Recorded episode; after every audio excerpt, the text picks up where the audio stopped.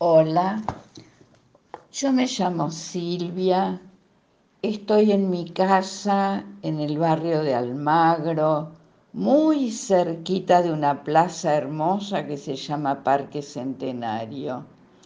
Tengo 77 años y hoy traje para contarles un cuento que se llama La pancita del gato de Marta Jiménez Pastor.